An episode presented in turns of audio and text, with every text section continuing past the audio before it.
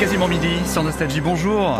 Avant d'écouter Daniel Balavoine, voici notre euh, sémillant quadra, Nicolas-Henri Beaubois. Bonjour Nicolas-Henri. Bonjour Julien, bonjour à toutes et tous. Les titres avec les commémorations ce matin de l'armistice du 11 novembre 1918. Emmanuel Macron ne participera pas à la marche contre l'antisémitisme demain dimanche. Et puis la météo, le Pas-de-Calais toujours en vigilance rouge pour cru. Retour de la pluie par l'ouest cet après-midi. Cette flamme toujours accompagne nos jours et perce nos nuits. La nation n'oublie pas le 11 novembre, jour de commémoration de l'armistice de la Grande Guerre et désormais le jour de tous les morts pour la France. Et les mots il y a quelques minutes maintenant d'Emmanuel Macron devant la flamme du souvenir et à l'occasion de son centenaire et des commémorations de l'armistice du 11 euh, novembre 1918. Emmanuel Macron qui ne participera pas à la marche demain dimanche contre l'antisémitisme, c'est ce qu'a fait savoir l'Élysée. Plus de 3000 policiers et gendarmes seront euh, par ailleurs mobilisés pour assurer la sécurité de cette marche initiée par euh, le président du Sénat et la présidente de l'Assemblée nationale.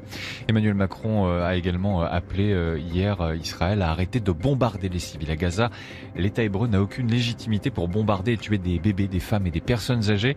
Il l'a dit lors d'un entretien accordé à la BBC. Le Premier ministre israélien Benjamin Netanyahou a rejeté les appels d'Emmanuel Macron à cesser les bombardements indiscriminés, affirmant, je cite, que la responsabilité des dommages causés aux civils incombe au Hamas et non à Israël.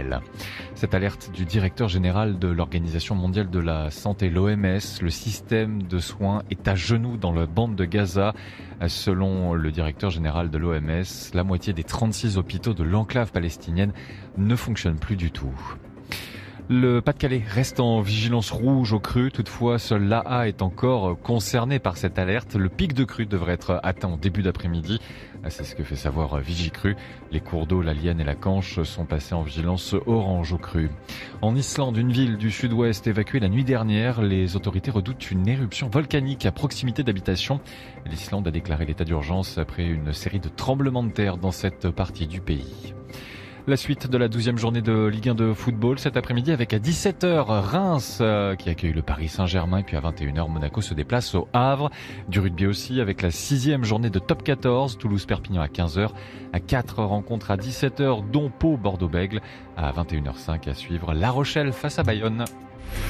Restez bien à l'écoute de la météo sur Nostalgie avec Audilab. Audilab, des aides auditives sur mesure, 100% remboursées. Dispositif médical CE sur prescription médicale. Le Pas-de-Calais reste donc en vigilance rouge pour cru. Le Nord, la Vendée, la Charente-Maritime sont en vigilance orange cru. Cet après-midi, des averses parfois soutenues de l'Occitanie et la Bretagne, des averses aussi euh, possibles hein, sur le Grand Est. Un temps plus calme de l'île de France au Hauts-de-France avec des éclaircies ailleurs du soleil. À noter également un du vent du sud de la Bretagne à l'Aquitaine avec des rafales pouvant atteindre les 90 km heure.